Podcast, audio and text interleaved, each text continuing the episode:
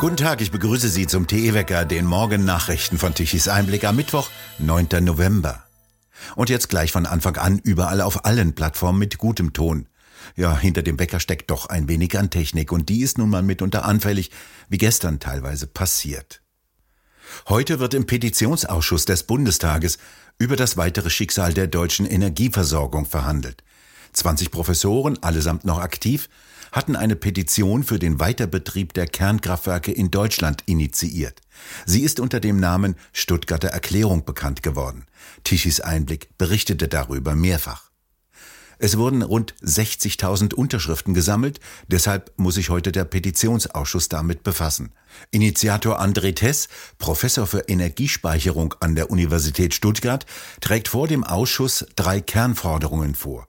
Einmal die drei zur Abschaltung vorgesehenen Kernkraftwerke weiterlaufen zu lassen, und zwar nicht bis zu einem willkürlich gewählten 15. April, sondern so lange, wie sie für die Energiesicherheit benötigt werden. Außerdem sollten aus Gründen der Energiesicherheit und der CO2-Reduktion auch die drei bereits abgeschalteten Kernkraftwerke wieder reaktiviert werden. Schließlich fordern die Wissenschaftler eine breite Diskussion über die Frage, ob Deutschland einen Wiedereinstieg in die Kernenergie benötige, als dritter CO2-freier Energieträger neben Wind und Sonne. Voraussichtlich am Freitag entscheidet der Bundestag, ob in Berlin die Bundestagswahl wiederholt werden muss. Eine teilweise Wiederholung der Bundestagswahl in Berlin hatte jetzt auch der Wahlprüfungsausschuss beschlossen. Danach sollen in 431 von rund 2300 Abstimmbezirken die Bundestagswahl des vergangenen Jahres wiederholt werden. Dies betrifft sowohl Erst- als auch Zweitstimmenwahlen. Wahlpannen dürften nicht unter den Tisch gekehrt werden, sondern müssten Konsequenzen haben, sagte der Obmann der SPD-Bundestagsfraktion im Ausschuss, Fechner. Bei den Wahlen des Bundestages und des Abgeordnetenhauses in Berlin hatte es zahlreiche Pannen gegeben. Tichys Einblick deckte auf, dass Stimmzettel fehlten, sich Warteschlangen bildeten und manche Wahllokale viel länger als 18 Uhr geöffnet blieben. Wann die Wahl möglicherweise wiederholt werden soll, ist offen. Heute soll in Brüssel eine Strategie beschlossen werden, wie die EU künftig auf digitale Angriffe reagieren will. Die EU fordert nach einem Bericht der FAZ die Mitgliedstaaten auch zu digitalen Gegenangriffen auf. Sie müssten sich mit allen verfügbaren Mitteln gegen Cyberangriffe zur Wehr setzen. Das schließe sogenannte Hackbacks ein, bei denen der Angegriffene sich selbst aktiv wehren kann und Server des Angreifers lahmlegen oder andere Teile von kritischer Infrastruktur angreifen könne. In Deutschland lehnen SPD, Grüne und FDP allerdings solche Gegenangriffe zur Cyberabwehr ab. Es könnten ja die Computer des Gegners kaputt gehen. Der russische Überfall auf die Ukraine machte die Bedeutung solcher Cyberangriffe deutlich.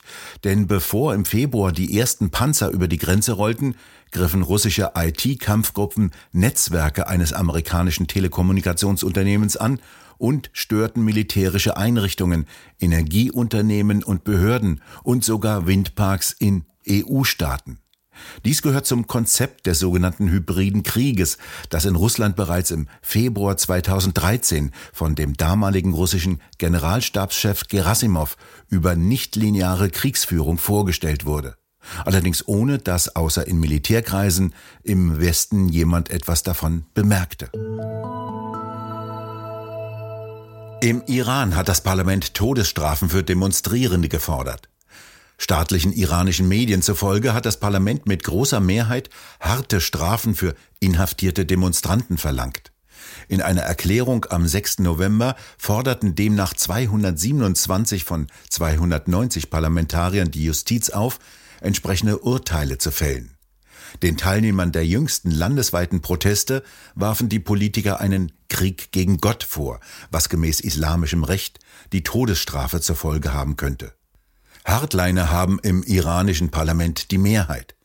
Zehntausende Menschen gehen seit dem gewaltsamen Tod der 22-jährigen kurdischen Frau Masa Amini im Iran für Proteste auf die Straße. Mehr als 14.000 Personen wurden bereits festgenommen. Ihnen könnte nach dieser Forderung des Parlaments die Todesstrafe drohen. Die Sittenpolizei hatte Amini festgenommen, weil sie gegen die islamischen Kleidungsvorschriften verstoßen haben soll. Die Frau starb am 16. September in Polizeihaft.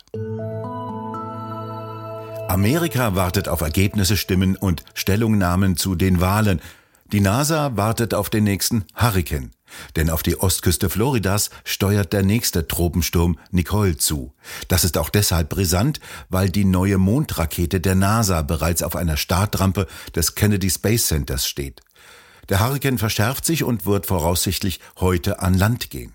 Geschätzt wird, dass er Windgeschwindigkeiten von 119 bis 152 Kilometer pro Stunde erreichen wird. Die NASA schätzt, dass ihre Rakete Windböen von bis zu 136 Stundenkilometern standhalten kann. Geplant ist, dass die 4 Milliarden Dollar teure Rakete am 14. November mit der unbemannten Orion-Kapsel zum Mond startet. Schon einmal musste sie zurückgerollt werden in ihren riesigen Hangar, als im September der Hurrikan Ian auf Florida zusteuerte. Doch jetzt hat die NASA keine Zeit mehr, weil die Vorbereitung und das Rollen der riesigen Rakete von der Startrampe zurück in den Hangar etwa drei Tage dauert. Die Inflation zerstört unseren Wohlstand, ausgelöst durch Staatsschulden. Darüber redet Roland Tichy mit Professor Hans-Werner Sinn, dem führenden deutschen Ökonomen, in der neuen Ausgabe des Talks von Tichys Einblick. Nun gibt es ja Leute, die sagen, äh, die höheren Zinsen würden aber die Wirtschaft abwürgen. Sie haben ja genannt, der simple Häuslebauer. Es gibt bereits heute viele Bauherren, die hören auf zu bauen oder fangen gar nicht an. Äh, weil die Zinsen plötzlich höher sind. Ja, aber das, das ist gut so. Das ist gut so, denn die, der Bausektor war total überhitzt. Die äh, Bauzeiten haben sich verdoppelt äh, in den letzten zwei Jahren durch diesen Effekt, weil die Bauunternehmen äh, gar nicht nachkamen. Sie konnten gar nicht so viel bauen, wie nachgefragt wurde. Das ist eben die Grundsituation, in der wir heute sind. Eine äh, Rezession in der Vergangenheit äh, war eine sogenannte keynesianische Rezession. Es fehlte an Nachfrage. Die Firmen waren gerne bereit zu liefern, sie hatten noch freie Kapazitäten, aber die Nachfrage war nicht da. Und äh, da konnte man mit Schuldenpolitik des Staates die Nachfrage beleben und dann ging die reale Wirtschaftstätigkeit hoch und so weiter. Also diese Geschichten, die von Gewerkschaftsseite immer erzählt wurden und von den Linken, die waren ja auch richtig in bestimmten Wirtschaftssituationen. Aber wir haben jetzt durch die Pandemie und die angebotsseitige Verknappung die auch noch verstärkt wird durch demografische Probleme, eine, ähm, das Gegenteil. Äh, die Firmen können gar nicht. Nachfrage gibt es en masse. Die Leute haben Geld in der Hand und wollen gerne kaufen. Die Firmen können nicht liefern und die Folge ist, dass die Preise gestiegen sind. Das ist die Grundsituation. Und insofern ist es absolut richtig, jetzt durch Zinserhöhungen diese Überschussnachfrage zu reduzieren auf das Angebot. Damit kommen wir nicht in eine Rezession, wie manche sagen, sondern wir vermeiden nur die Inflation. in eine Rezession kommen wir, wenn wir so stark bremsen, äh, dass die Nachfrage sogar kleiner wird als die Produktionskapazität. Davon sind wir aber noch weit entfernt. Das vollständige Gespräch können Sie sich auf der Webseite tichiseinblick.de ansehen. Im ägyptischen Badeort Sharm el-Sheikh wird der Weltuntergang beschworen. Das CO2 müsse weg, koste es, was es wolle, so heißt es. Dieses Jahr übrigens wurde die zweitbeste Ernte aller Zeiten eingefahren weltweit. Die beste gab es übrigens im vergangenen Jahr. Und derzeit können sogar viele Bauern noch einmal mähen, so gut wächst das Gras. Wesentliche Ursache? Der leicht gestiegene Gehalt an CO2 in der Luft.